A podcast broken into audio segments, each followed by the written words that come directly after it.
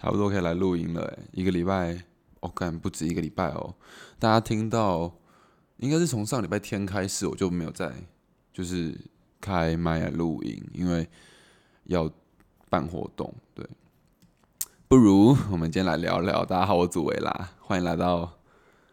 欢迎回来，欢迎回来，欢迎回来。张祖维想要好好说话。那，嗯，上个礼拜。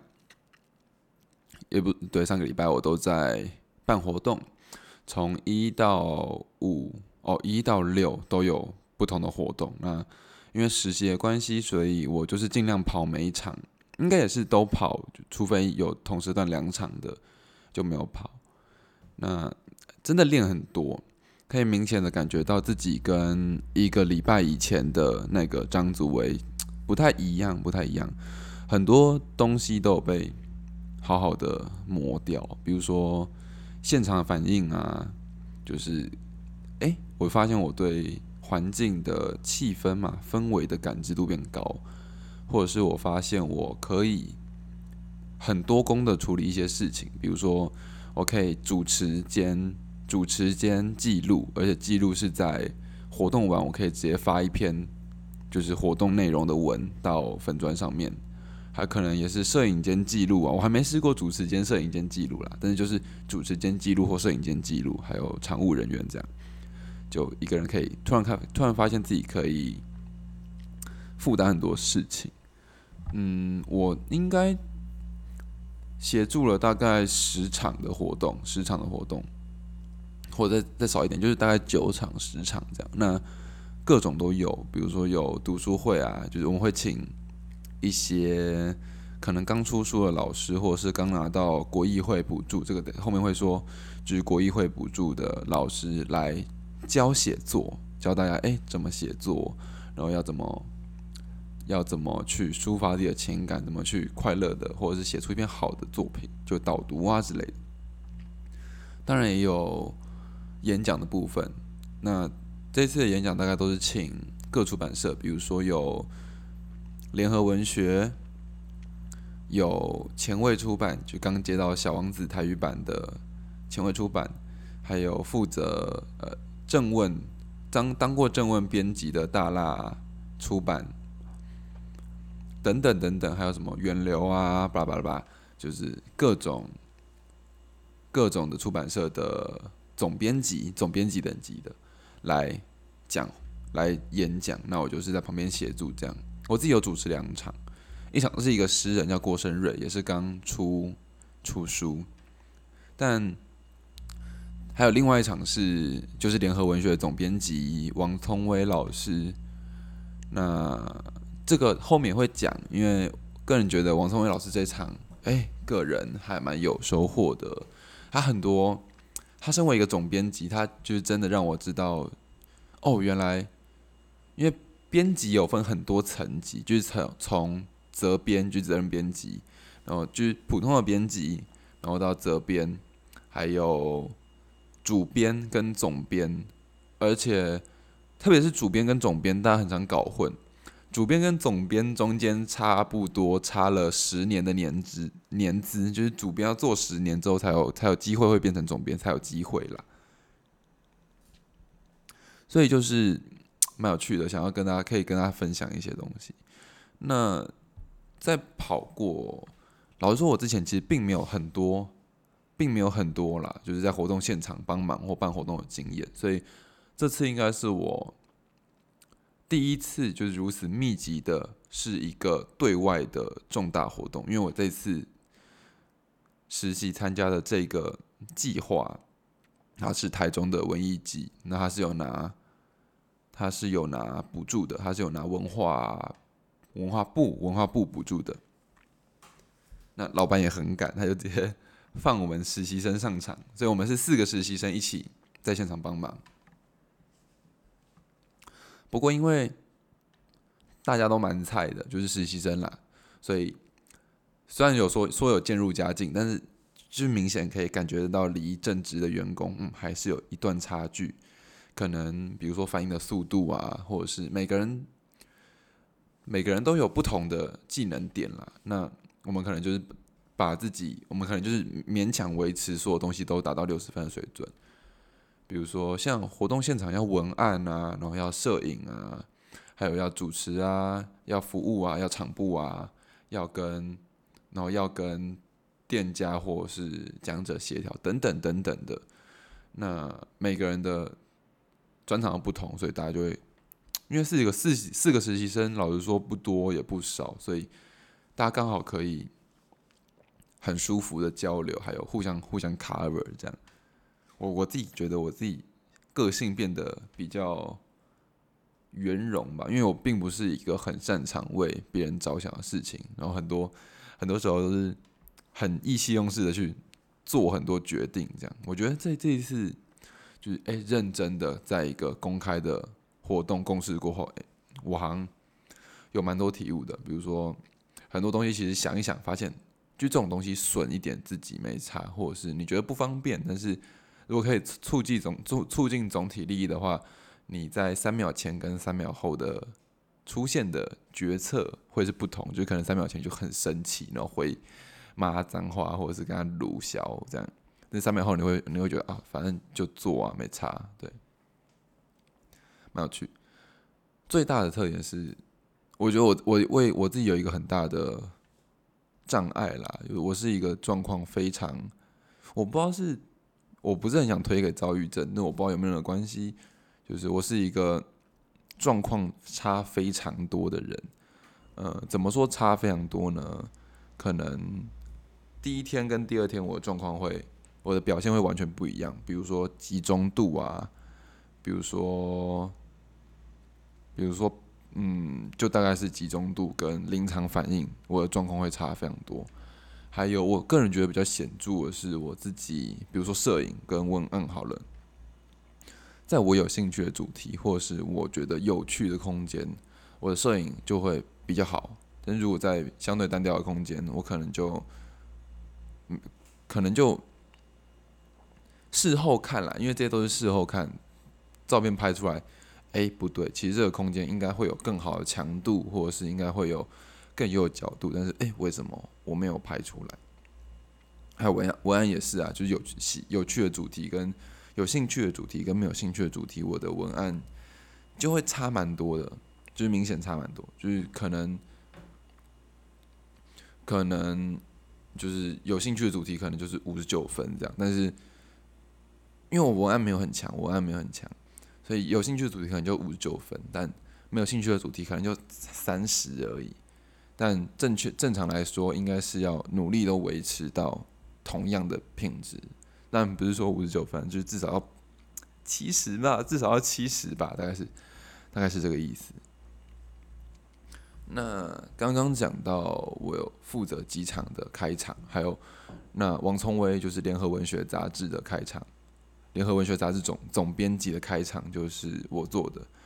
所以我想要在这边。跟大家分享一下，就我听完这一场之后的一点小小小小回馈嘛，或者是我自己的小小想法。首先就是王聪威老师真的是一个非常蛮厉蛮了不起的人。我说了不起，不是指他有什么，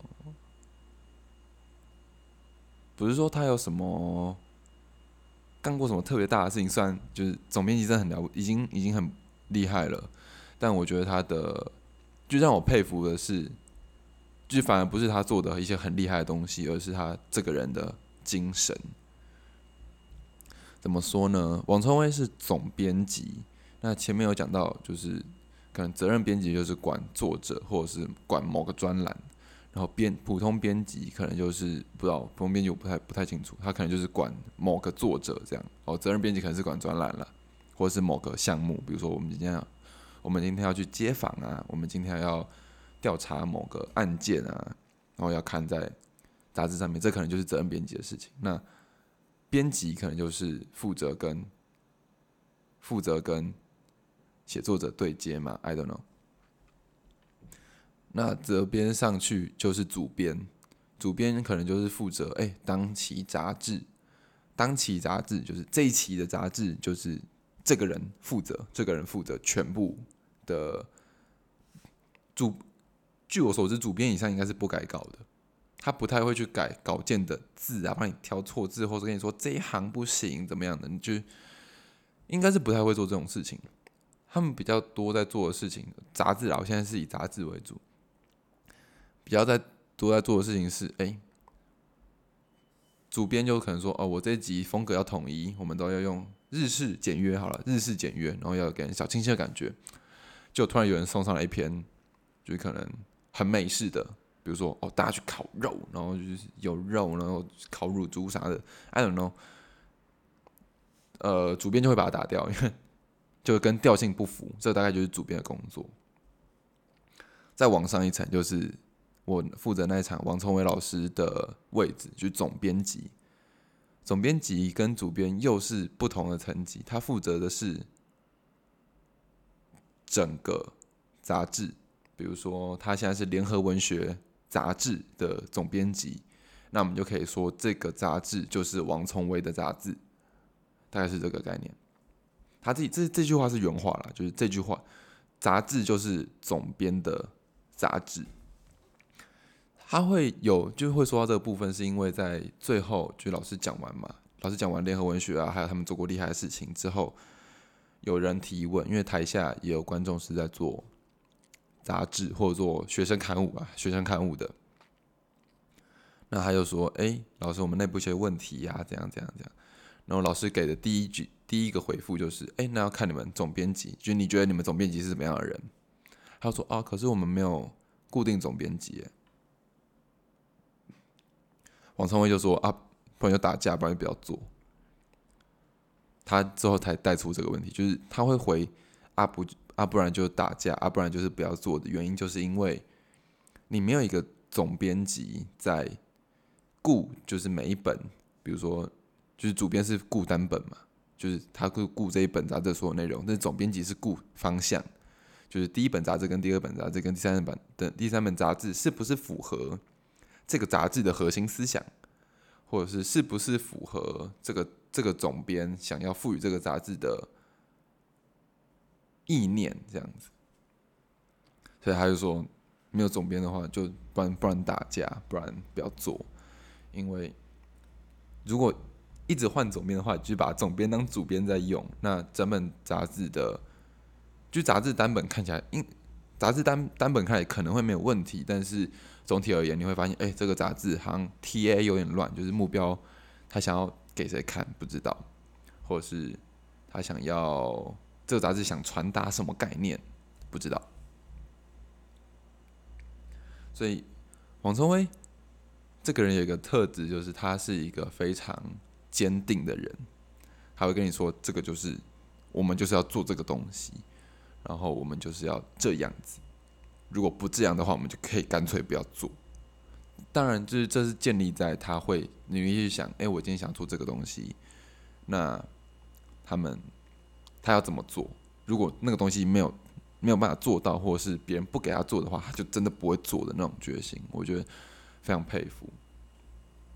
打个打个比方好了，先从封面设计讲起，就是如果大家有联看过《联合文学》这个杂志的话，就可以知道它的封面设计还蛮有意思的，它的封面设计还蛮有意思的。联呃，联合文学的概念是用文学改造生活，比如说哦，如果就一个人生活嘛，没关系，没有问题啊，他就上班，然后吃饭、工作、赚钱。但如果这个人的生活中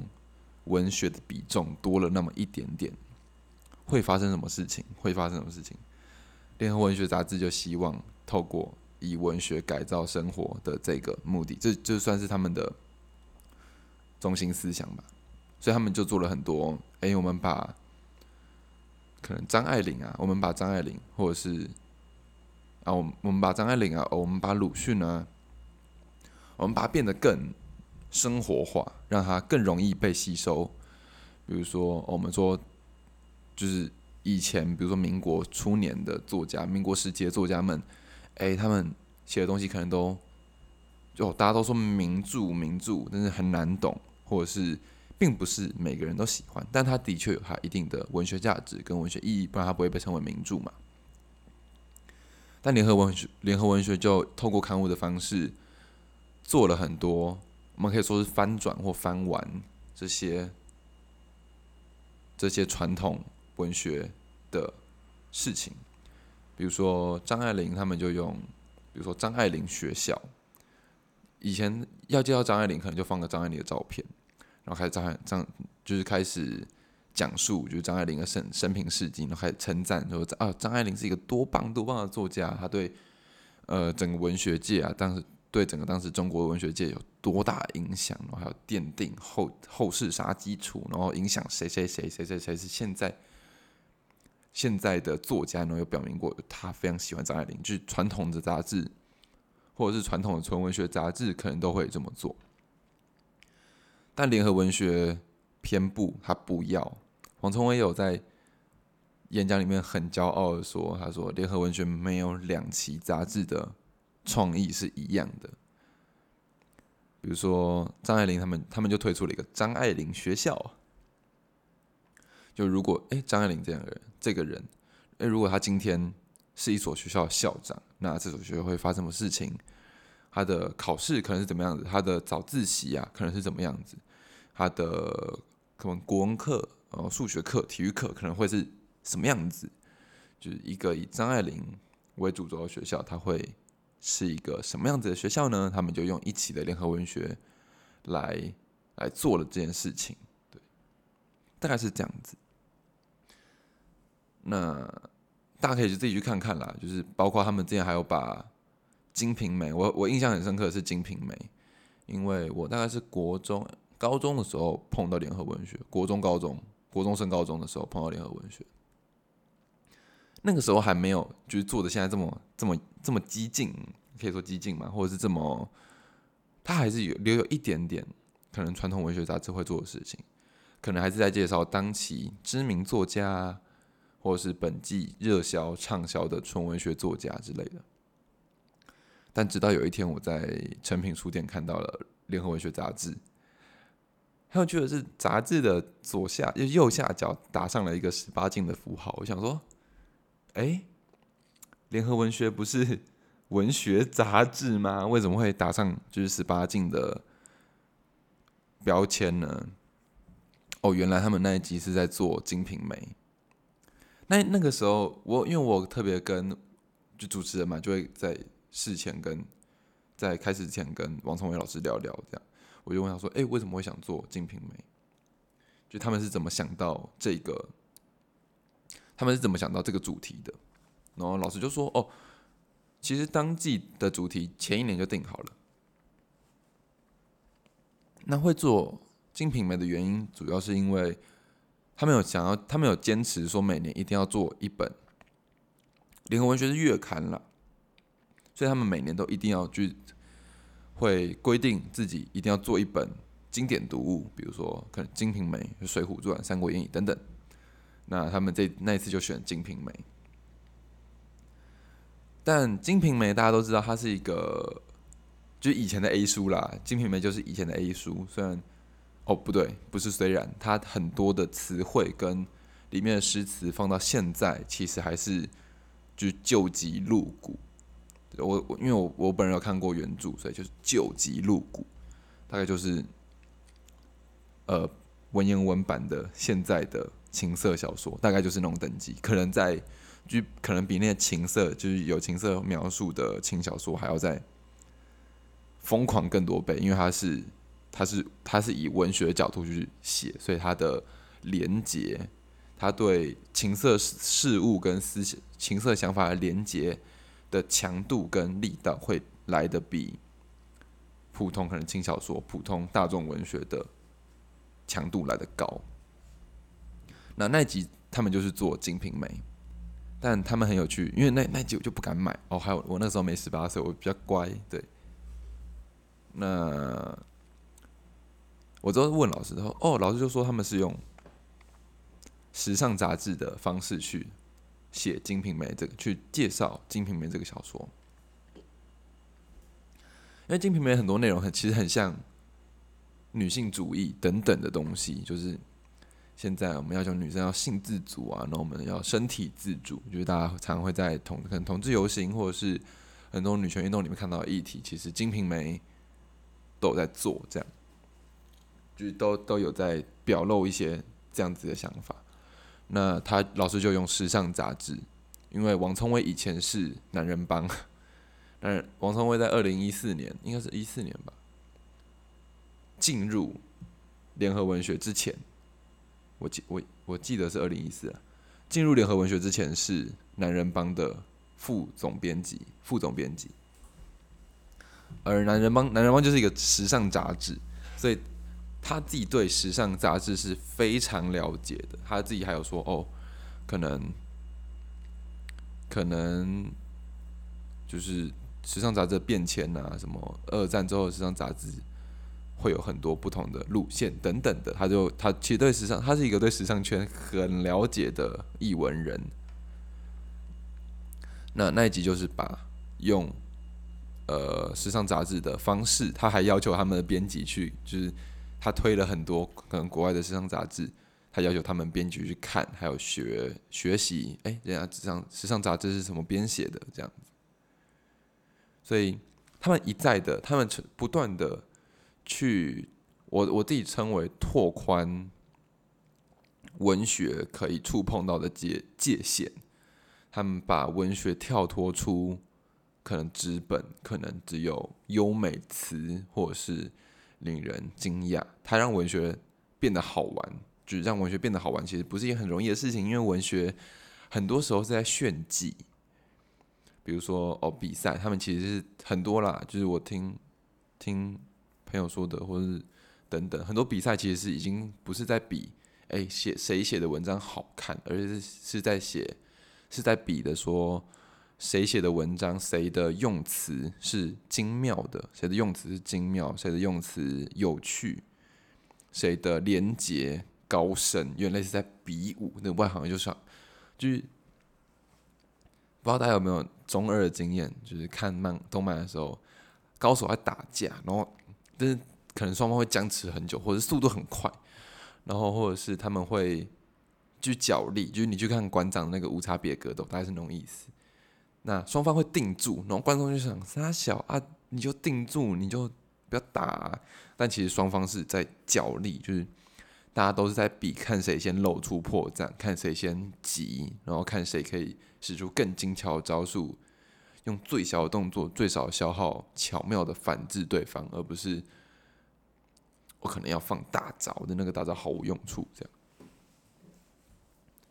大概就是这样子。那哦，王聪威还有一个很厉害的部分是商品，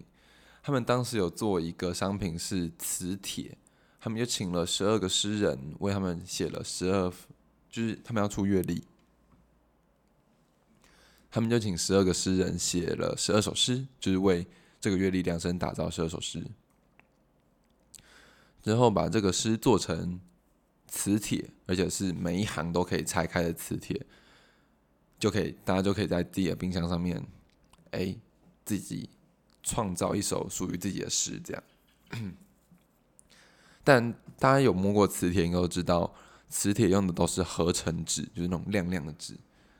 就是很明显，应该是有上过塑胶膜啊，或者什么的纸。但文学嘛，文学要的就是手感。文学有很不大一部分是来自文学，很大一部分是来自于文字的手感，所以材质会变得非常重要。但那个时候，老师就想用日本的纸，日本进口的纸当做磁铁的另外一面，去把合成纸换掉，换成日本进口的纸。但他就。就目前台湾那个时候，台湾没有人在做这种东西，国外可能有，在台湾就没有。老师就说了一句话，我就非常佩服。他就说：“哦，如果因为他是总编辑嘛，他是负责营运大方向的人，他要跟他要跟下属说，如果他也就是在开会的时候就直接说了啦，如果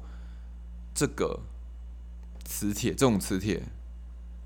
做不出来的话，我们这整个计划干脆就不要做了。而且那是一个很大的计划，能说出这种话，据个人觉得啦，能说出这种话是蛮是一件很帅的事情，是一件很帅的事情，是有魄力，有魄力的人、有自信的人、有坚持的人才能轻易的说出来，不然可能可能我嘛，我可能就会说哦，没关系啊，那我们就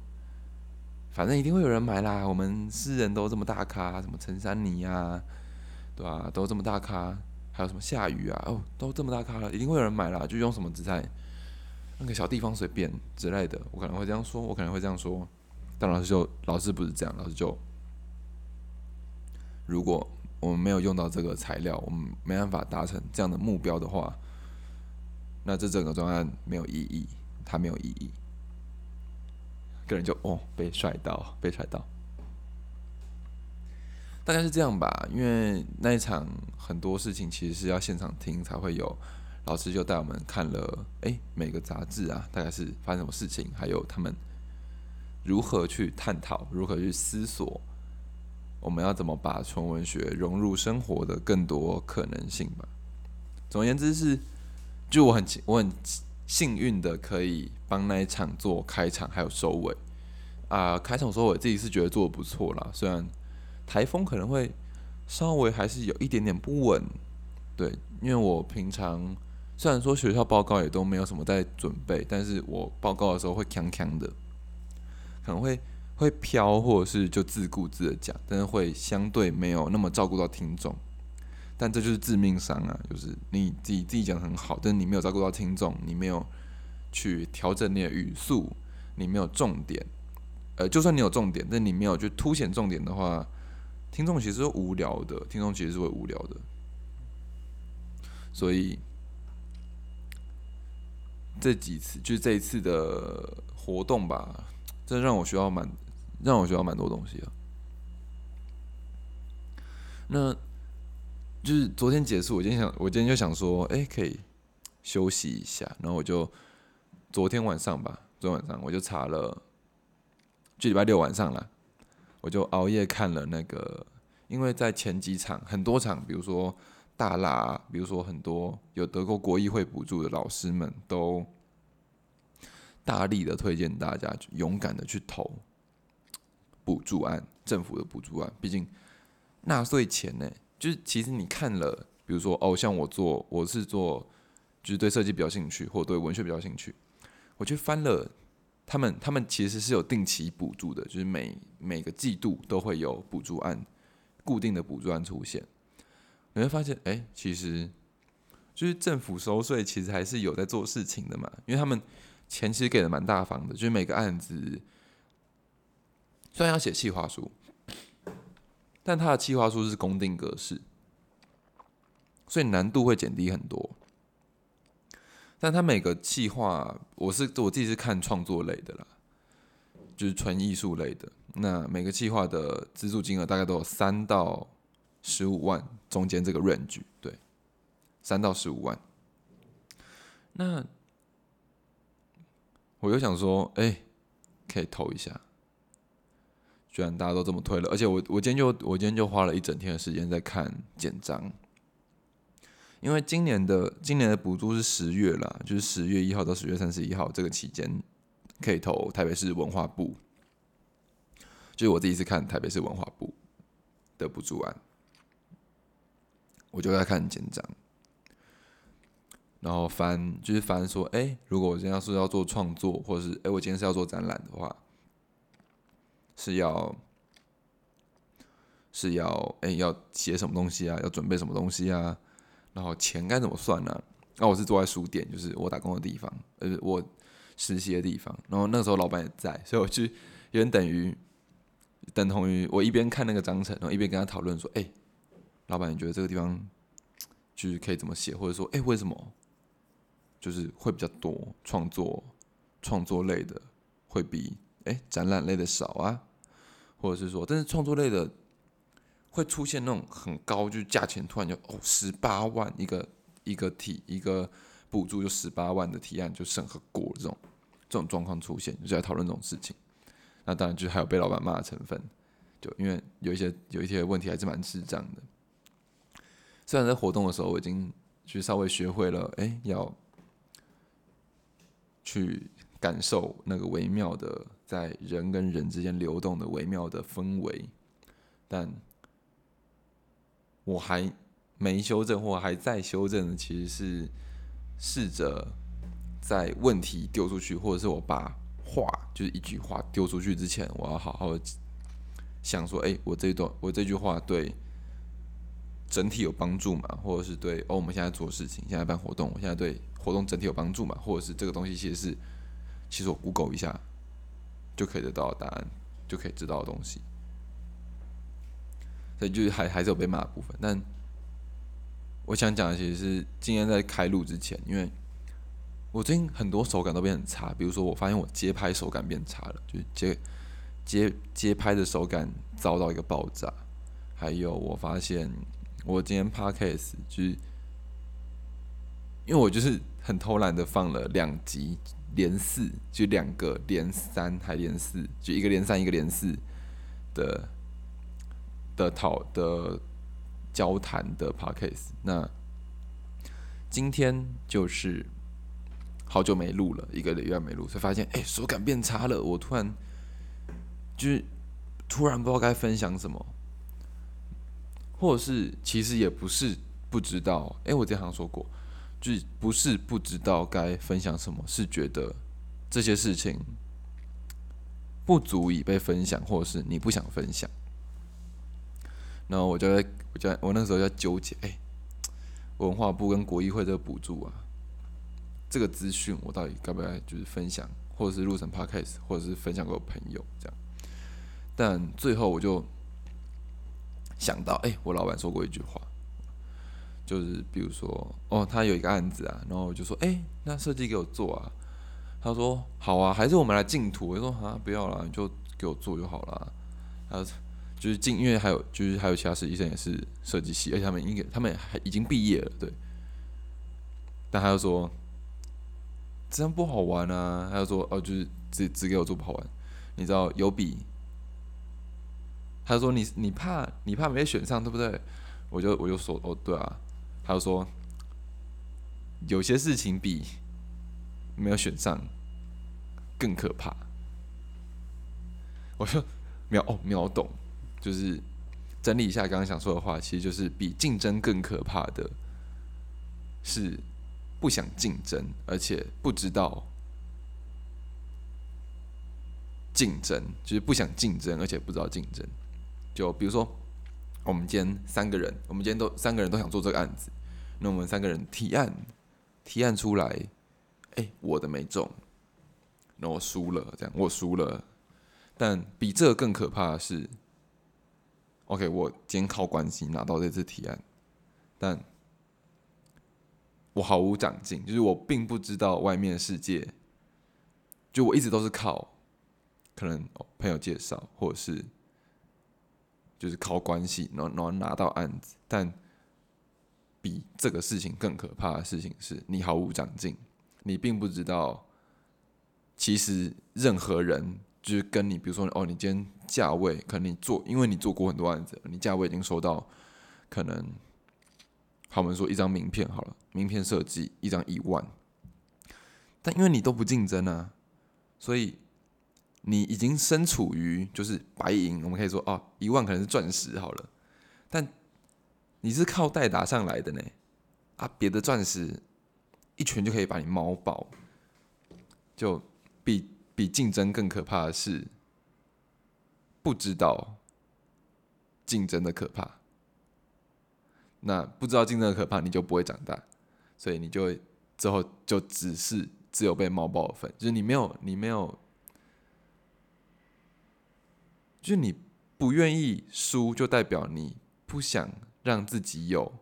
可以成长的空间。你觉得哎，自己已经很棒啦，就是有点类似我今天赚了这。我今天拿到这个案子，但是其实这个案子搞不好就是可能另外一个人他去做了一个更好案子，就害这个案子被骂等等，就是你你就不够强，你就自然就要被淘汰。我们就让这个，我们就让这个自然法则就自己流动就好了，不要去，请不要害怕去竞争，或者是害怕去跟别人做比较，因为如果。你引以为傲的那些东西，别人也一样有就是你以为只有你会的那些东西，别人也一样会。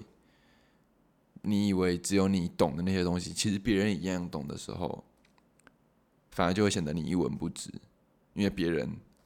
一样懂，而且他搞不好懂得更多。但是你一直以为我有这十块，然后沾沾自喜，但别人其实是有，就是劳力士金表这样，大概就是这个，大概就是这个概念。所以不要真的不要怕竞争。像我以前，我以前自己就会觉得，哦，我我知道这个知识，然后我好像很厉害，或者是。哦，我知道黄金圈呢，我知道黄金圈，我知道设计思考的，我我会设计思考，然后就觉得自己就觉得自己好像比别人厉害，然后就去教训别人嘛。但是，但那个时候，就是你会有点膨胀，会有点稍微膨胀，但你在膨胀的时候，其实你已经忘记，其实自己还有很多的。不够的地方，你只是会设计思考而已，但你其他地方其实一无是处。那当其他人，哦，就算他比你慢，但他也学会设计思考的时候，人家还在往前冲，那你还是觉得哦，我会设计思考，我好棒棒哦，这样子，这就是比，这就是比竞争输掉更可怕的事情。好啦好啦，今天就老实说有点没录，有点久没录，手感有点差。不过之后应该会一样，我不知道开学之后会不会更忙啦，但是我会尽力的去继续分享我的生活给大家。希望之前可以很顺那个手感，或者是可以哎每天都发现生活很有趣的手感会慢慢回来，或是可以搞不好可以。考就是考虑说，哎，要不要可以讨论？就是可以考虑我们持续工作，但是我们要硬要观察生活，然后就每天很累累爆，但是每天还是有就满满的可以录给大家的 podcast 的内容给大家听。这样好了，那今天就到这边，希望大家会喜欢这集。就竞争啦，大家竞争，大家竞争。对，那大家都。去投投看文化部跟国议会的补助，对大家投报，而且哦还没说到，对还没说到文化部那个补助啊，还有说，就是他的章程里面有说，为了鼓励国人第一次创作还有作品发表，所以就他们审核标准，就是他们审核标准或者审核衡量条件里面就有写说，哦，就是很明显他就在说，哦你第一次投应该就会比较容易上啦，我们就比较容易给你钱啦，但。听起来很不错，对不对？就是哎，第一次投哎，第一次可以就可以上哎，但这是压力测试。你第一次投了之后，如果你爆掉，你后面就是整排爆。就是他虽然给你第一次简单过，他第一次就一定会给你钱，那他就是反正没差，因为搞不好如果你第一次就爆的话，他他免得你之后他给你更多钱，然后你自己大爆炸这样。他宁愿花三万块打发你，也不要就是花二十万，然后让你自己让你。去挥霍，他他也不要，就是好好干呐！大家好好干，要把握每一次的机会。然后真的，我自己虽然我自己还有点惰性还在，但要提醒自己啦，就是不要有存有侥幸侥幸的心态，侥幸才是导致，就是不要说，哎，我们这边啊，差不多，差不多，差不多，对。就像我自己做图啊，以前会侥幸，就啊差不多啦，差不多没有没有很糟啦。但是现在就会，我可能花十五分钟做图，然后我有五分钟是在就做图本身，然后花十分钟在调字句，大概是这个意思，大概是这个意思。所以投了投爆，投了哪次不投？好，希望希望之后可以常常录给大家听。那这一集差不多。就到这边，我是张祖维，那我们大家下集再见喽，拜拜。